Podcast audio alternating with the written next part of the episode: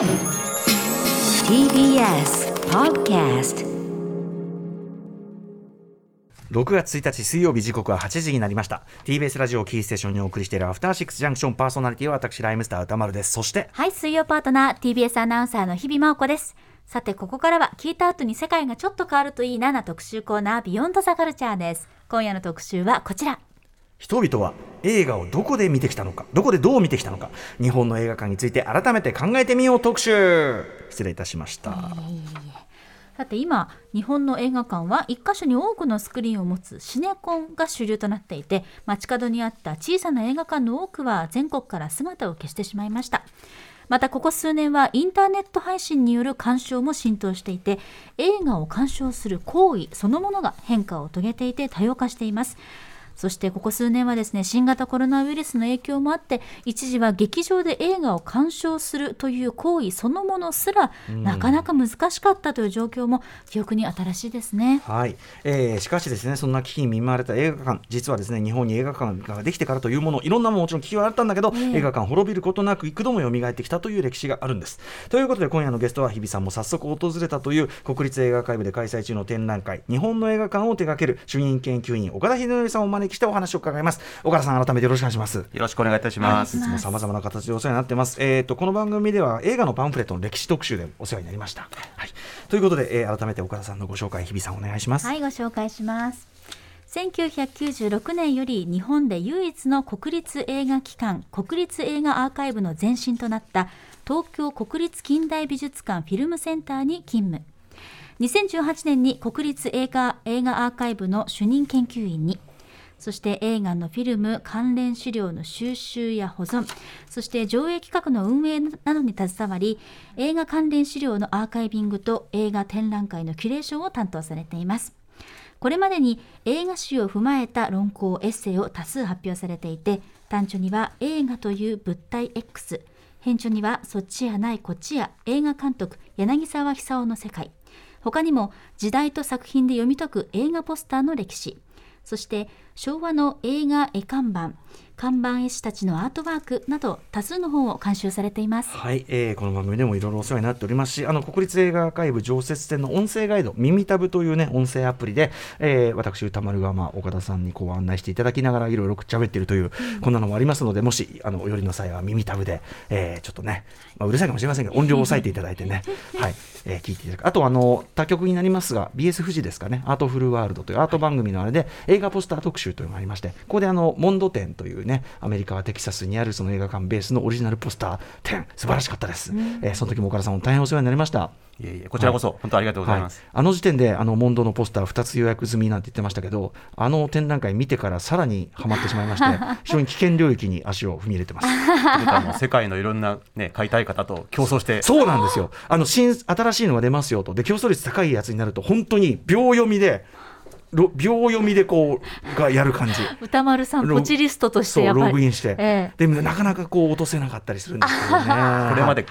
ゲットできた何があります？あのローラン・ドゥリューっていうね、はいあのはいすごいもう多分そのモンド的中のトップアーティストモーラン・ドゥリューがやったあのモンドとノーチラスってベルギーの会社とのダブルネームで、えっと闇を生きた男っていう、あのえっとブルーヘッドっていうのがあるんですけど、それをねゲットしまして、今日ちょうどあの学装が出来上がってきて先ほどうちで見てですね超最高っていう上がってる感じがす。るんです。よかったですね。はい。すいませんマニアックな。ーやってますね。ちなみにこのアルカさんからいただいてるのは、えっと、日曜日に京都国立近代美術館で開催されているモンド映画ポスター展行ってきました。だからあの国立フィルムアーカイブから今京都に行ってるという、すごく楽しかったですということだそうです。ぜひ皆さんもねお近くのさん行かせる際はね行ってみてください。はい。そうということで今国立映画アーカイブでは、えー日本の映画館展やられるということで日比さん改めてね、はい。れてきましたけども、うん。改めてやはり映画館に行くということが歴史の一部になるというのをですね今までのこの様子写真であったりとかさまざまな残されているチラシや版権を見て痛感したというか、うん。実感をしました。はい。でやっぱりあの何よりも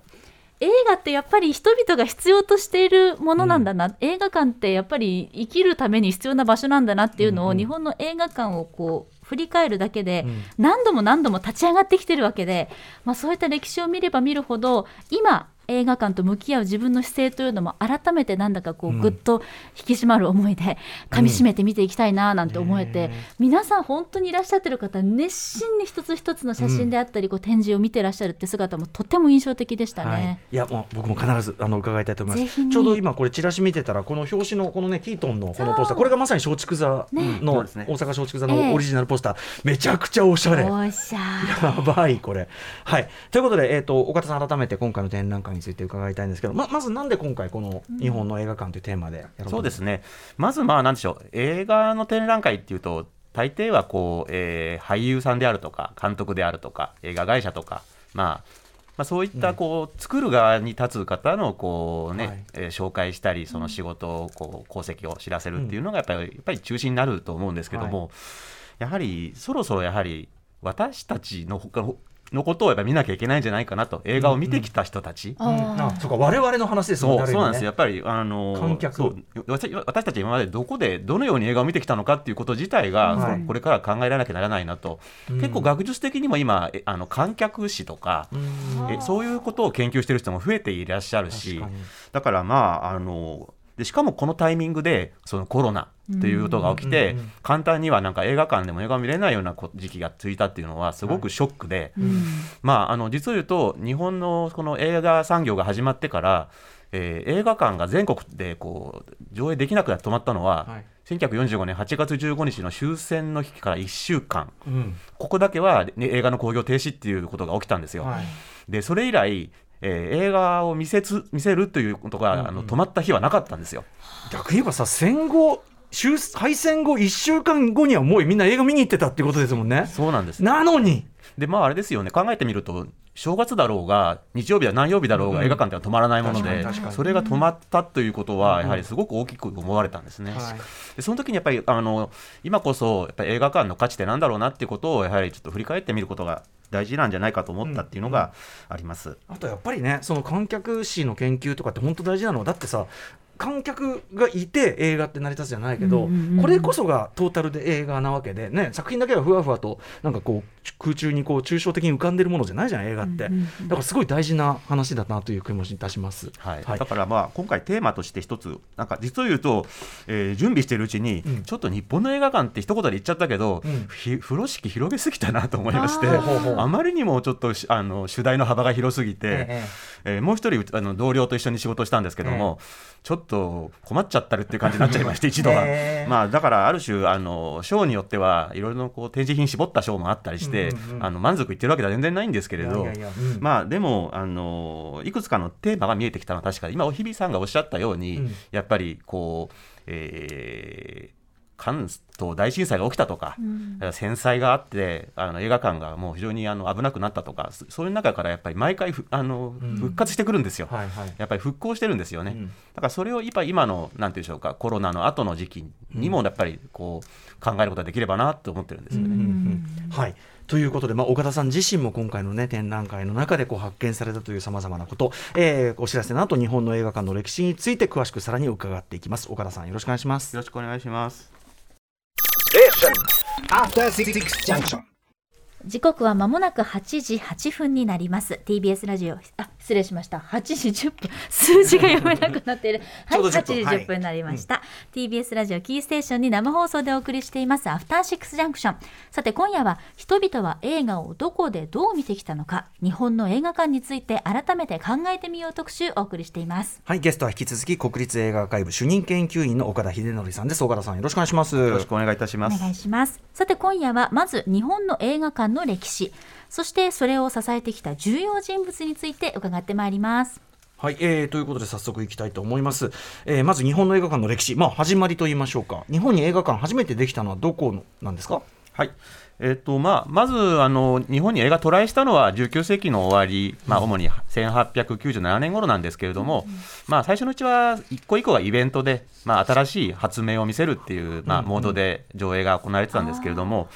最初に映画映画、まあ、当時活動写真ですけどそれ専門で、えー常設でえー見せられるようになった場所っていうのが浅草のロックの通りにあった電気館というところです。電気館。うん。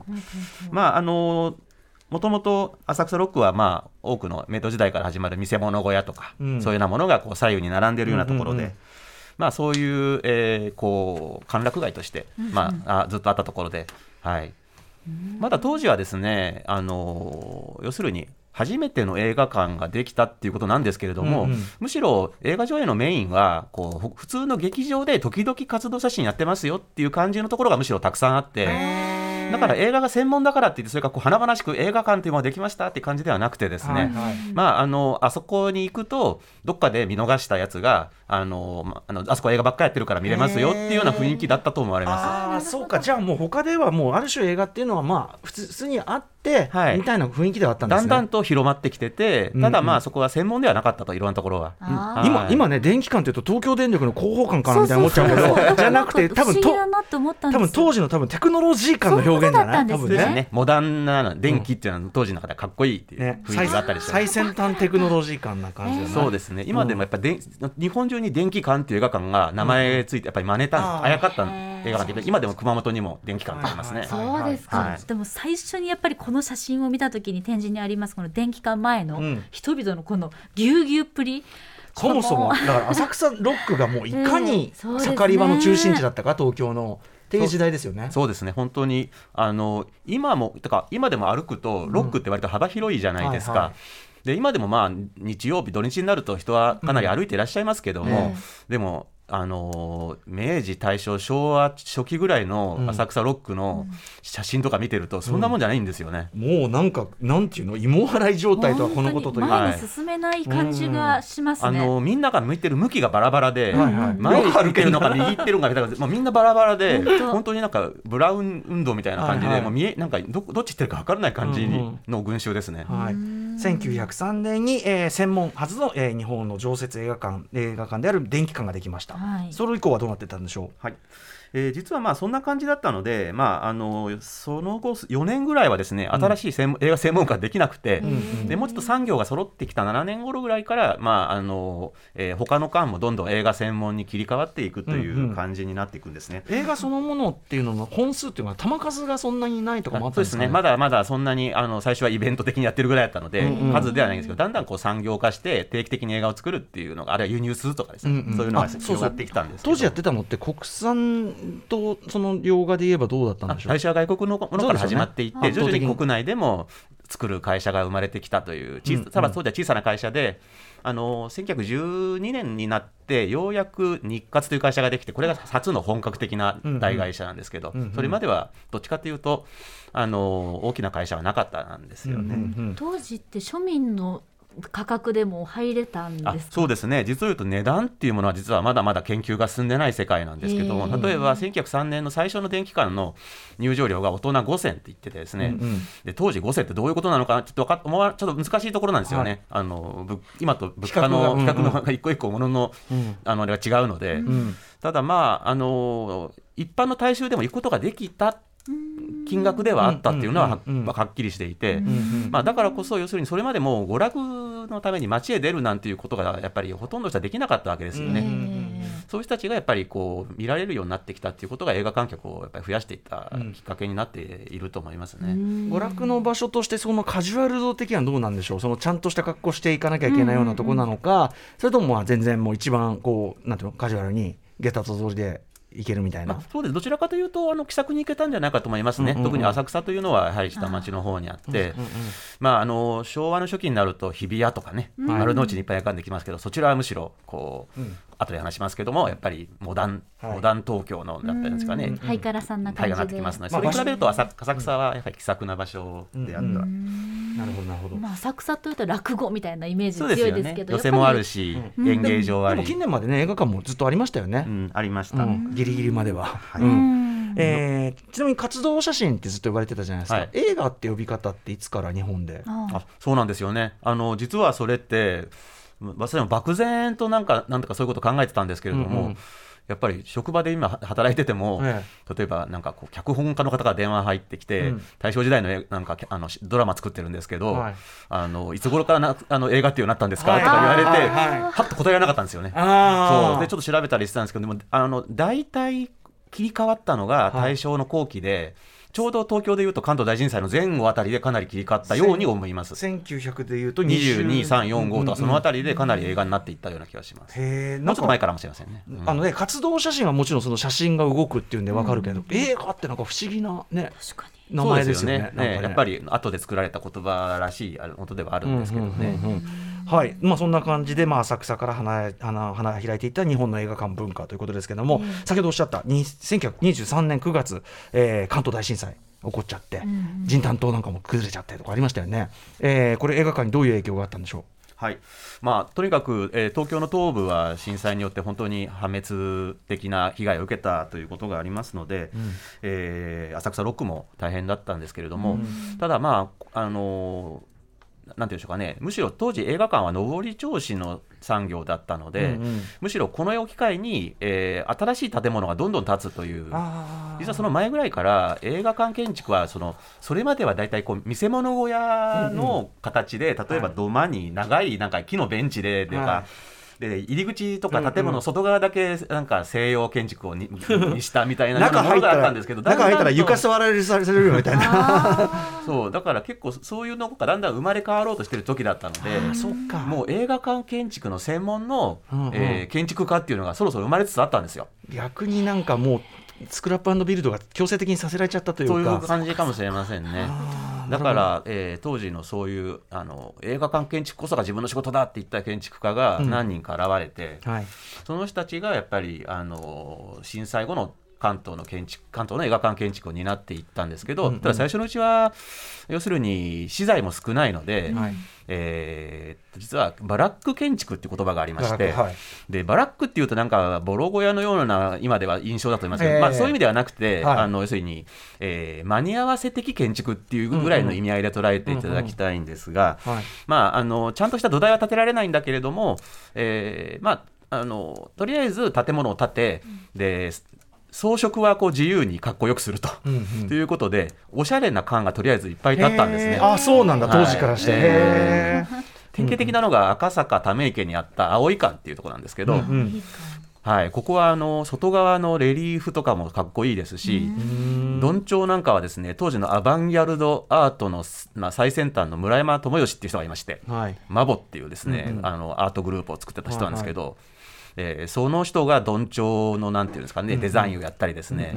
まあかなりこう、えーモダン大正モダンのですね、うんうん。えーデザインを劇場建築に生かしたりして、うんうんまあかなりそういうようなところがあのできてきたっていうのがありますね。なんかこう時代の機運とともになんか新しい時代の到来だから映画産業そのものが本当になんか新しい何か新しいパワーを象徴しているっていうね、本当そうですね。ものだったかもしれないですね映画館ごとにこう切磋琢磨してる感じがもうまさにここからどんどん盛り上がっていくぞっていう勢いを感じますようね。ん映画の街だとその劇場ごとが競い合うんですよね。だ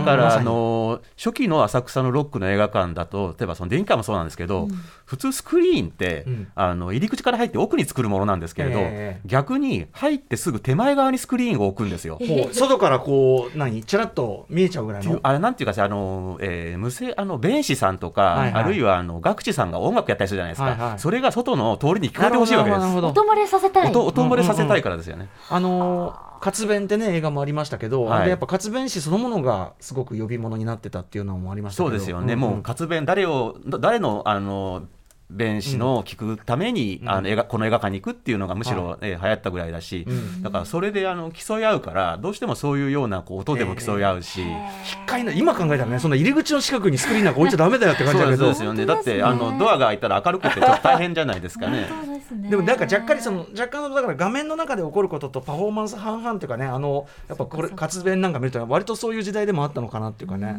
そうです感じしますよね。あと映画館競い合うっていう意味ではあの。えー映画館プログラムっていうですね、毎週映画館がそれぞれ無料でお客さんに配ってるものがあったんですよ。あのパンパンフレット特集プログラム特集でもやりました、ね。今パンフレットのことをプログラムってなぜ言うかといえばっていうねそのもともとが。劇場独自の今度こういうのかけますよとかねそういうものだったわけですよね。はい、まあ薄い冊子なので無料で配ってて、でそれで表紙画がとってもかっこいい感とかはやっぱ高級感っていう。うんうんうんなるほど。だから娯楽の中でもやっぱりちょっとモダンなね趣味っていうところもあったかもしれないですよね、うん。でもさ人気声優なんていうの目当ての声優が声当ててるから行くじゃないけど、そういうのだって今だってあるわけだからね、ね。ある意味、うんそういうのだって全然なんかこうある種こう同じ地平のものだなっていう気もするんですけど、ね。おしゃれなパンフレット欲しくて行とくみたいなパンフレットね。パンフレット買いだ、大島イデアのデザイン買いみた。いな、うんそうそうそう。そう完全に買わねばってことですもの同じ同じそれは本当に、うんうんうん。展覧会の中にあの活動写真弁士のあの番付っていうのがはいあれあびってありまししてました写真付きで知ったんですけど、ねまあ、当時の人気弁士のなんていうか横綱からまあ下の方まで、はい。えーもう名前がずさーっとあってあれがまた見てて飽きないんですよ。いやね。ね本当なんかもうまさにアイドルグループのはい。一覧みたいな感じで、すごくなんか、こんな人がいたんだと思わず見入ってしまいました。これ。ぜひあの詳しく見ていくとですね耳タブの解説でも岡田さんに教わりましたけどね。あの下の方にね不定の矢からこいつこいつに気をつけろみたいなこいつが こいつがどっかに行ったら気をつけろみたいなそういうの書いてあったりとかね。そんなことまで。うんはい、映画館の金を持ち逃げしたのでこの人を雇ってはいけないとか書いてあるんですよ。めちゃくちゃ面白いちなみに当時の映画館ってキャパ収容人数ってどのぐらいなんでしょう？まああのー今ほどしっかりこうなんていうか記録が残ってないのでわからないんですけれども、まあ、20年代入ると設計図を持ってる映画館もああるので残ってるので、まあ、それでもロックだとするとせいぜい数百人だと思いますほど2300から5600ぐらいだなんじゃないかと思うんですけれどちょっとあのちゃんと数字として言えることはちょっとできないんですけれども映。写機の技術もそこまで巨大なものできないですもんね。まあ、そうですね。当時はまだまだあの実を言うとあの映画の光源がまだ明るくなかったんですよ光、うんうん。はい。はい、今のようなですねあのなんか大きなスクリーンにバーッと光る、あどこも明るくできるような光源がなかったので、はい。その意味ではですねちょっとあの意外とスクリーンとか小さかったんですよね。うん。あー。まあ今で言ういわゆるスタンダードサイズだったし、そのなんていうかなまだそのスペクタクル化っていうのが進むにはちょっとまだっていう感じかもしれないですよね。はい。えーでそこからどう発展していくんでしょうか、今そうですね。1920年代、ではい、あのーちょうどその1920年代中頃ぐらいには鉄筋コンクリート建築っていうのがやはりだんだん広まってきて、それができるようになると土台がしっかりした、うん。さっきのバラック建築じゃなくて本建築って言いますけど、はい。本建築によるもう1000人超えるようなうん。劇場が大きな町にはできるようになってきます。例えば、あのえー、1934年ですかね、えー日本劇場、いわゆる日劇、あの今の有楽町マリオンですけども、うん。場所は、あそこが2900人ぐらい入る劇場だった。僕この建物の時ギリ行ってますから。まだこれ残ってる時全然行ってますから。大きいでしょう、うん。きっと。そう。一撃さよならのねフェスティバルみたいなのがね、これだって私びっくりしました。日劇ってこんなだったんだって。まん丸なね。ねえ。円筒円筒形というかね。本当になんかローマにありそうな。あ本当本当。なんかちょっとねイコロッタリアセオ的な。あそうそうそうそうそう。ね、ここででもいろんなねあのそれこそウエスタンカーニバルだなんだとかね。そういう出し物やってましたけど日劇ができたのが1934年。そんな古いんですねあそこ。あそうなんですよ、はい。うんうん。あの頃にちょうどね日比谷の映画劇場だとか、まあ、あのむしろ浅草よりも新しい街としてその銀座丸の内日比谷っていうのが盛り上がってきて、へー。はい。でもさぞかしこの日本劇場って賑やかだったでしょうね。ですね。日劇はちなみにじゃあ空襲は免れたんですか？あそうですね。あれはそうですね、あのあの破壊されていないですね。いや僕全然ねあの僕の自意識としては全然あの現代っ子1980年代テクノキッズって思ってるのになんかこれ見ると ものすごい昔の歴史と 本当ですよ。方とつながってる感じがする。生で見てたってすごい羨ましい、この展示の写真でみあのねちょっと見せていただいてますけど、はい。あの日横に載ってる日比谷映画の劇場、これも僕ギリしえすごい。行ってね角っこに今のねシャンテンのとこにありましたもはい、んね、そうですね。これはよりなんというかこうアメリカっぽいというかでもちょっとせんなんかなんていうのタワーみたいになっててちょっとアメリカの映画館っぽいんだ、うんそうんよりアメリカっぽくてテクノロジーももう感じさせるちょっとロボットっぽい左右対称の、うんうん。なんかこれもまた時代感を。そうですね。まあ、いろいろろなこう作りができるようになってきたんですよね、この頃はね。建築技術も発展してということですから、あとやっぱさっきのあれで言うと映写技術みたいなものもちょっと上がってきたんでしょうか？あまあそうですね、あのーこの頃はあの可燃性フィルムといいますか、あのうん映画フィルム自体が非常に燃えやすい材質で、はい。それが戦後ぐらいまで続くんですけども、だからまあ、あのー非常にこうあのしかもそれを電球ではなくて、ん。カーボンアークって言いまして、はい。2つ2本のですね、えーカーボン棒、まあ、ええ。鉛筆の芯をすごく太くしたようなもんですけど、はい。それを、えーくっつけてしまうと単に電気が通るんですけど、うん。うん電気通すんですけど、うん。ちょっとだけ離すとビビビビビビビビとですねあの放電現象が起きます、はいそれがすごくお強い白い光を出しますでそれの光を集めて、えースクリーンに投射するとなんか危ねえなそう危ないんですよつまりあの何のガラスもなくですねむき出しのすでに火花っていうのが、あのしかも超燃えやすいそうフィルムややすいフィルムの割と近くにあると。ということで、まあ、めなんかその映画館の技師はやっぱり1個の映写機に2人いなきゃいけないだとかだからまあいろいろとこううん。ああそうですね、うんうん。はい。これあの使用済みカーボンというのがこう今日ちょっと持ってきまして。すごい。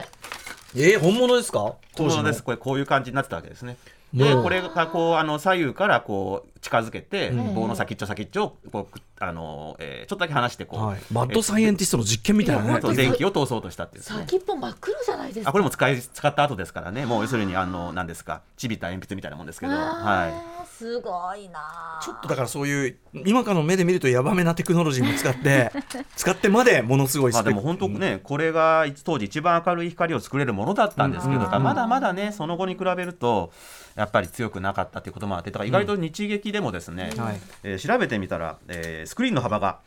縦480横606っていう、ん。そ意外と小さいんじゃないですかっていうですね一番後ろから見たら結構小さく見えるでしょうっていう。っていうもので。そうかキャパだけでかいけどそんなはいにスクリーンがでかかったスクリーンだけすると暗くなっちゃうんですよね。はいはいやっぱそうなんだ。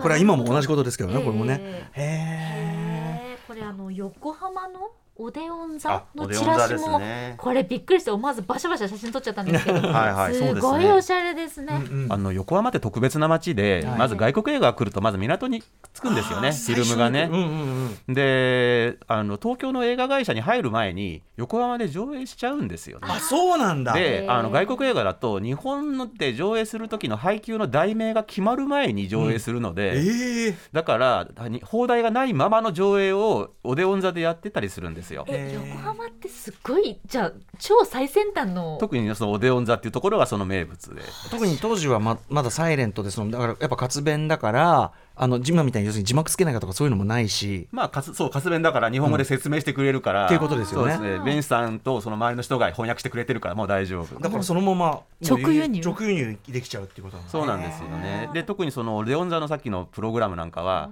全部英語、日本語なしみたいなことを平気でやったりするんです。え本当に一もう全然外国のよ洋書風な、ねおしゃれ、まあ、それだけだからやっぱりイケてるイケてる文化そしてイケてる横浜みたいなものをアピールしてたってことです横か浜にね。長年通ってたのにもう全然知らなかったのでちょっと横浜見直しました。オデオン座はもうそれはとっくになかなくなまあ、ってるそうですね。オデオン座ははもう随分、あの、そんな、えーなんかえいつま今で今でずいぶん前になくなっていますけれども、うんうんまあおそらく大正昭和初期の中ではやっぱり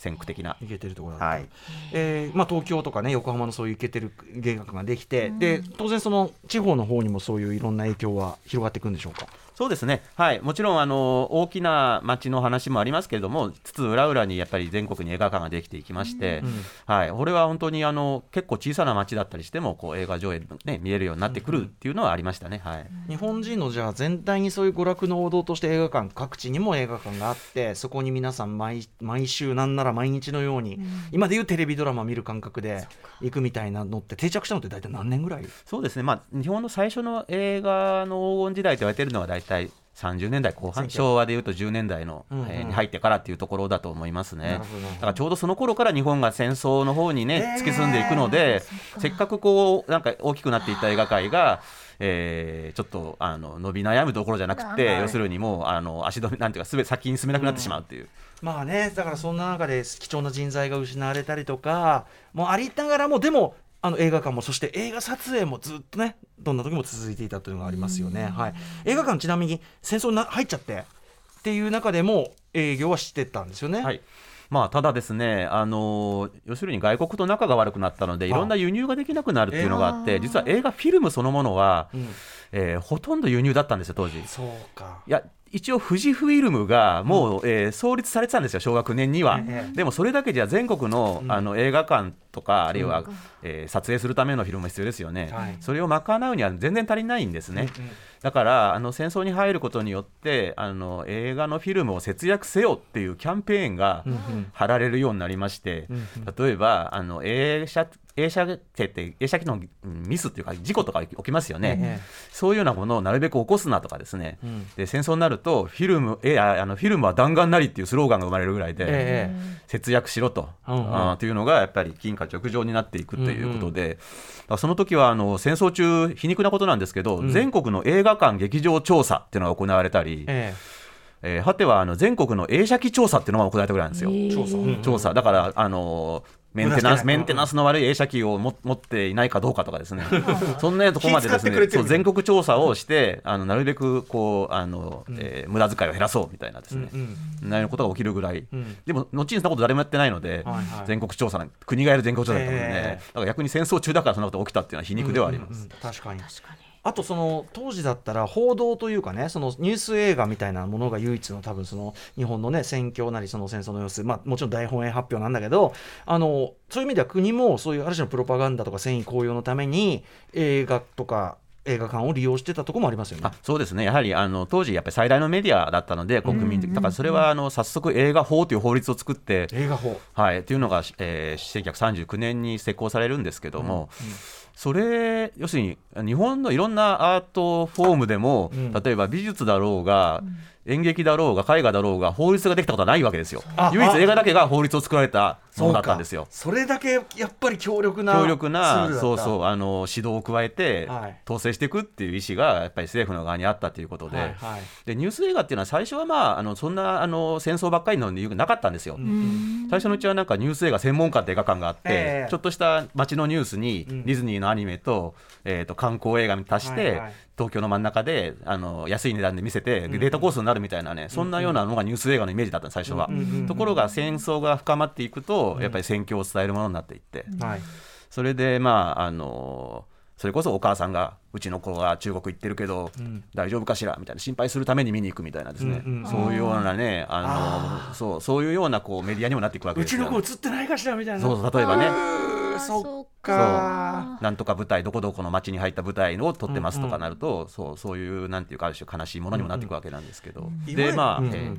でまああと映画館いわゆるフィクション俳優さんが出ている普通のドラマの映画えっていうものの長さをやっぱり制限が加わったり、えやっぱフィルム無駄遣いすんな。そうそうですね、でその前にニュース映画を必ずやらなきゃいけないとか、はいはい。教育的なこう、うんうん。なんていうかあの短編映画を入れなきゃいけないとか、うん。そんなようなこう規則ができたりはい。内容チェック入ったり、あと映画人の作る人たちだってねあの検査を受けさせられたりとか、はいはいちょっとあの相当あのきな臭い感じになってくるわけうんうん、さらに戦況悪化してくればもういよいよね物資なくなってきたらだってもう民間から供与させてたわけだから、となるともう映画どころじゃないだろうって感じもしちゃうんですけど。そうなんですよ。実を言うとあの可燃性フィルムの可燃性っていうのは要するにあの、えーニトロって言いますか、うん。あの硝酸からできてるんですよね、硝酸とセルロースでできてるので、硝酸ってあの砲弾とか、うん。えーそういうあの武器に使うものでもあるので、はい。硝酸はなるべく軍にあ、ねあうん。ねあの支給したいっていうやっぱり政府のあれがあると、映画界の方は我慢しろって話になるわけですよね。うんうん。それでこうあの映画会社もあの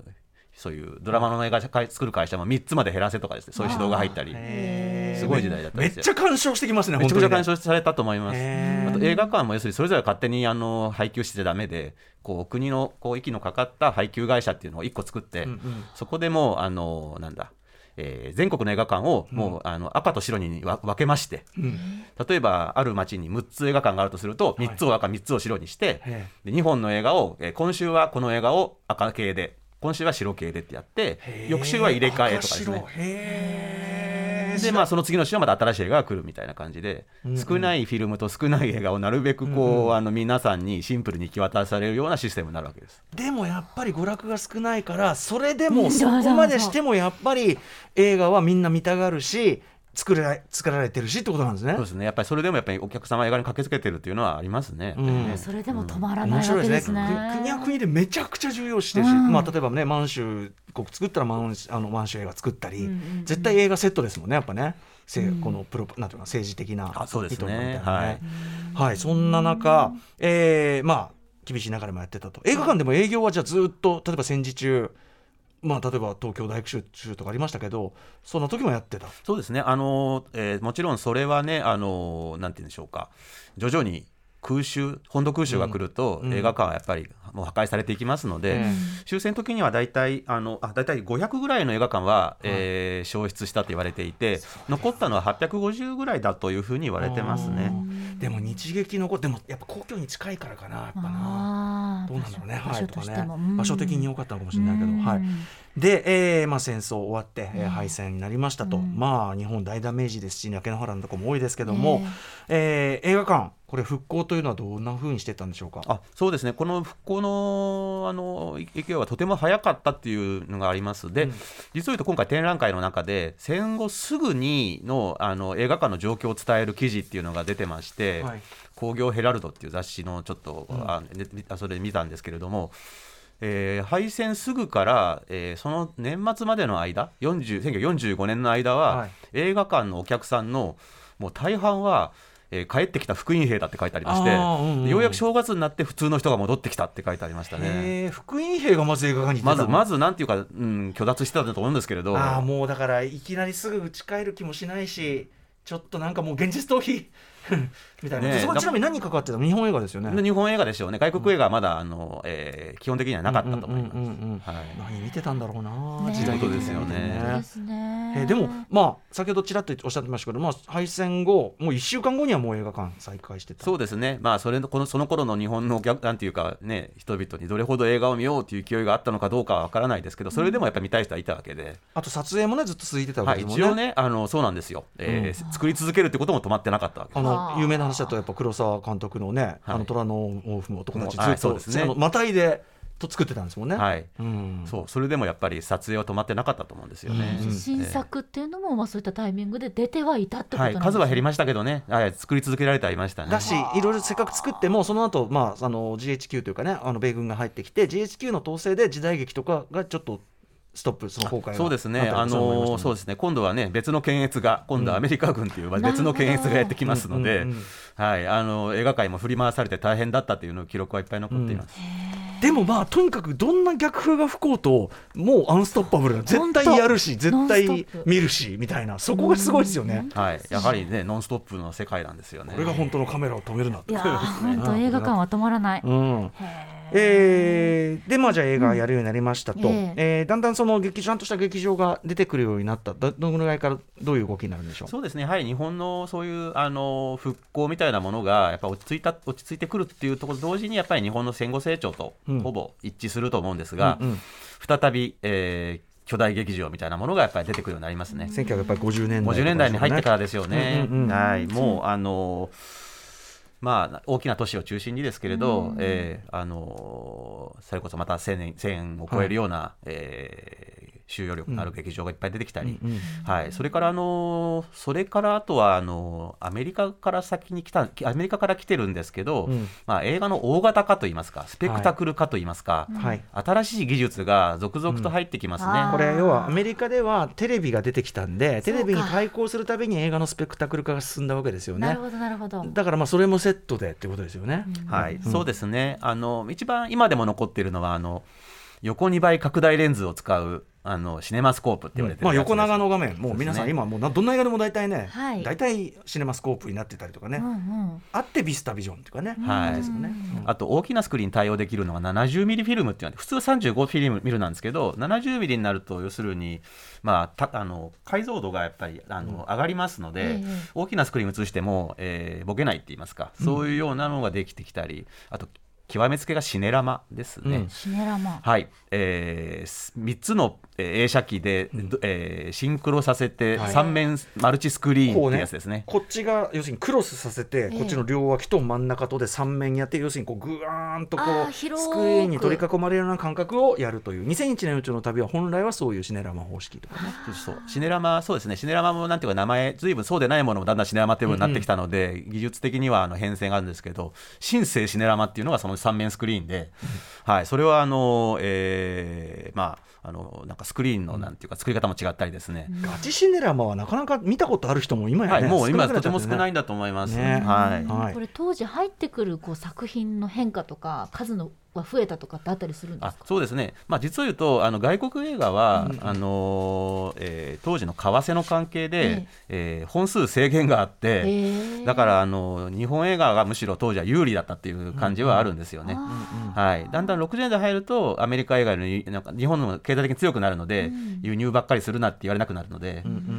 本当はみ日本人みんなアメリカ映画ヨーロッパ映画いっぱい見たいはずなんめちですけれど。ゃくちゃ飢えてたでしょ逆にねそれはね。うん。えーじゃあまあ50年代に、まあ、徐々にこう、ね、あの復興とかいろんな大型化とかが進んで、60年代にはもうめちゃくちゃ見られるようになって第二黄金期ぐらいの感じまあ、でしょ50年代の終わりが一番のやっぱり黄金期で、あのえー一番映画館の多かった時が1960年ちょうどで、7400館以上あったっていうふうに言われてます、今は大体、今は館って言わずにスクリーンの数で数えますよね、うんうん同じ場所に複数のスクリーンがありますから、今でも3600スクリーンぐらい。でもありますねやっぱね。そうですね、うんうん。まあ、一度はかなりもっと落ちたけど、今もうちょっと上がってきたんです。うんうん。へー。はい。えーまあ、先ほども言いましたけどこう街の小さな劇場はちょっとなくなっちゃったみたいなのがあって、まあ、その風物としては寂しいものがあったりもしますけども、まあ、僕自身はねあのシシネコンのかそのものは全然悪いことじゃないと思っててみたいな、はい、そうですよね、うん。うん。とてもだって見る環境としてすごく向上しましたので、本当にそれは最高だなと思ってますね。うんうん。ねあのだから昔の映画館が良くて今はシネコンはダメ派はお前ちゃんと来てるか映画そういうことですよね感じがすごいしますよね。いや昔の映画館でね、いいところも悪いところもいろいろね悪いとこめちゃめちゃありますよ。したからね。てかわ数え上げていくと悪いところが多いよ。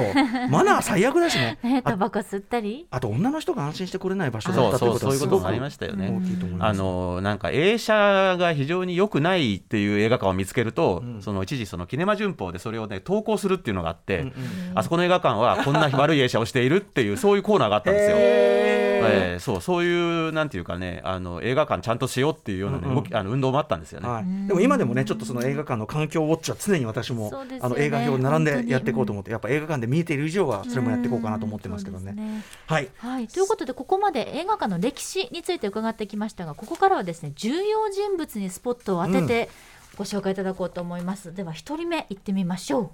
映画館だけじゃない。100年前エンタメの力で観客と一緒に街を作った男ミス・コ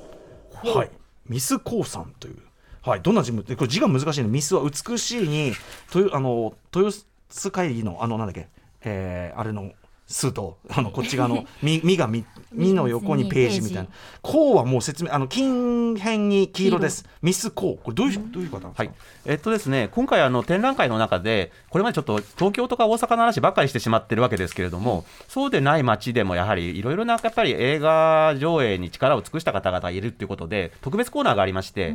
で2つありまして1つはその川崎の、えー映画街を作った方としてのミス・コーさんという人を紹介してます。はい。で、えーこの人は実はですね、あのえー川崎に今でも、えーあります、あのチネチッタ、チネチッタはい。はい。えーのお前身である、えーなんていうんですかね、あのうん。東京にそういう映画館をあの今から100年前に、うん、えー1922年にですね、はい。第一金美館っていうのを作りまして、そそれ以来。の美しい感金美感すすごい名前、はい。はい、で東京の東部に結構金美館と名の付く映画館がいくつもできたんですよね。で、えー戦前ですけど36年に川崎に進出して、うん。それ以来川崎の映画の街映画街というのを作って、うんうん。今に至って100年経つってことになるんですよね。はいはい、映画街としてはもう画期的な場所ですもんね。そうですね。しかもその一角にクラブチッタ川崎があってこれはあの日本のヒップホップシーンとか日本のこうなんていうかなアンダーグラウンドミュージックのゆりかご的な場所でございまして、おー。めちゃくちゃ文化発信地です。すごいです。なんか音楽も映画もうん。とても重要なポジションにあるってことですもんね。少なくともあのクラブチッタなければシーンとしてこんなに拡大してなかったというジャンルはい他にもいくらでもある。日本日本語ラップは間違いなくそう。ありがとうチッタお世話になります。いいいいライブハウスです、はい。でもなんていうかこういう映画か映画館を支えてきて作ってきた方々って意外と注目されてないっていうか資料もそんなに残ってないんですが、うん実はその、えーそのチネチッタの、えー今のけ運営されているあのチッタテエンタエンターテインメントさんという会社には、うん社の、えー資料を結構大事になさっていて、ねで今回そのご協力を得て、えー結構写真などをですね、あの展示させていただいてるんですね。ねででなんていうか非常にあの最初からその日比谷でも浅草でもなく、ん。東京東部でまず映画館を作られたっていう、その庶民との方々のつながりを大事にするっていう、明確なこうポリシーをお持ちだったというのが分かったのと、はい。あと川崎もやはり勤労者の方々の多い町だということもあって、でそういうところに展開してこう、えー通のこう市民の方々と映画を結びつけて街を作ろうと、で映画館だけ経営せ経営すればいいんではなくて、うんうん。やっぱりあの、ま、あの映画街としてやっぱり街を作るんだっていう立場をずっと崩してない。現在でも崩されてないと思います。知ったグループ。はい、うんその創立者が、まあ、そのミス・コウさんという方ミで、スコウさん。ははい。い現在もその、えーなんですかね、あの社の方々がその意思,、うんうん。意思を継いで、えー現在もこうあのうん。今でもあのチネチッタさんってあのなんかあのイタリアの街みたいな雰囲気で。あの石畳がねね非常にあの歩いててもあの楽しいとこですけども、うんうん。はい、本当に街を作るっていう態度がこう常に貫かれてるなと思います。はい、ミスコウさんですね。はい、またちょっとちったもね、行きたくなりましたしね。はい、ちちったグループ、いい会社です。はい、さあ、ということで、えー続いての日本の映画館を作ってきた重要人物、行ってみましょう。はい。映画館経営の傍らアーカイブにも力を注いだ中村城はい中村女王、中村中村さんですけど、女王が上なんですね。中村城さん。はい。ということで、えーどんな方なんでしょうか？はいえー今もう一つのなんていうんですかね、えー注目している都市が、えー北九州なんですね。北九州。はいであの中村城さんという人は、まあ、あのそれこそ大正の中頃1921年に映画館で勤め始めて、はい。えーそれ以来あの、えー工業主として力を蓄えて北九州一円だと大分北部まで映画館をたくさん経営した人なんですけれども、はい。でまあ、あのその人は実は普通そういう資料って残さないんですが、うんうん。えー自分の本当始まりの時代からずっと昭和の中頃ぐらいまで、えーの、えー8000点を超える超える映画館の経営資料というのを残してるんですね。よくぞ残してくだつさいました。まりそれっていうのは中村さんが、まあ、先見の目というかつまりその歴史的価値を持つであろうということが、まあ、ある種見越しててってことでしょうかね。そうですね。映画館の経営者の資料ってここまで残ってるのは普通ないことでめ貴重なんですけども、でも本人も実を言うと自分で映画館資料館を作ろうとして小倉の駅前に土地まで用意したと。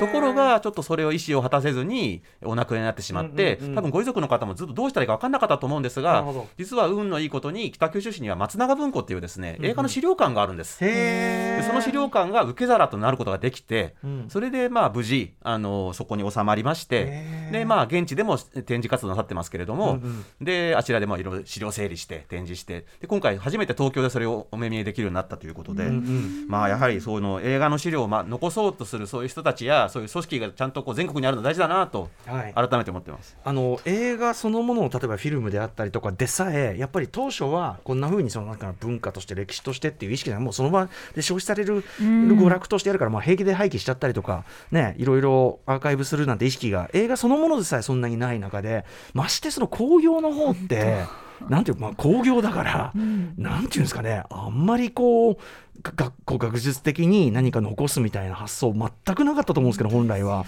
やっぱ中村城さんすごいですね。やっぱりすごいですね、なんか本当にあの、えー自分の中でも特にこれが人生でなんか大事な死だと思ってる資料をきちっと残してるっていうのがあって、特にあのその、えー終戦後すぐにですね小倉のにあったそれまで9巻あった映画館のうち2巻しかもう残ってなかったんですね、あそこも空襲がひどかったので、はいはい。でそれであの土地は用意してるんだけど、資材がないと,、ということで、あの米軍のお責任者に対して、はい。えー木材とかセメントとか、そういうものをあの提供してくれっていう陳情書を出してるんですよ。日本語で書いて誰かに英語に直してもらってうん。はいはい。記事出しててこれはなんていうんですかその人々の娯楽をもう一遍復活させたいとうんうんいううその人の気持ちというのがすごはい。くやはり出て結構泣ける資料です。すごいね。こドラマそれ自体がもう映画になりそうな話っていうか。本当にへあでもえ。本当にこうなんて言うんでしょうそこでやってなければ見ることができないじゃないですか映画って、うんうん本当に中村さん一人いただけで何人の人が映画に触れることができただろうと思うだけで、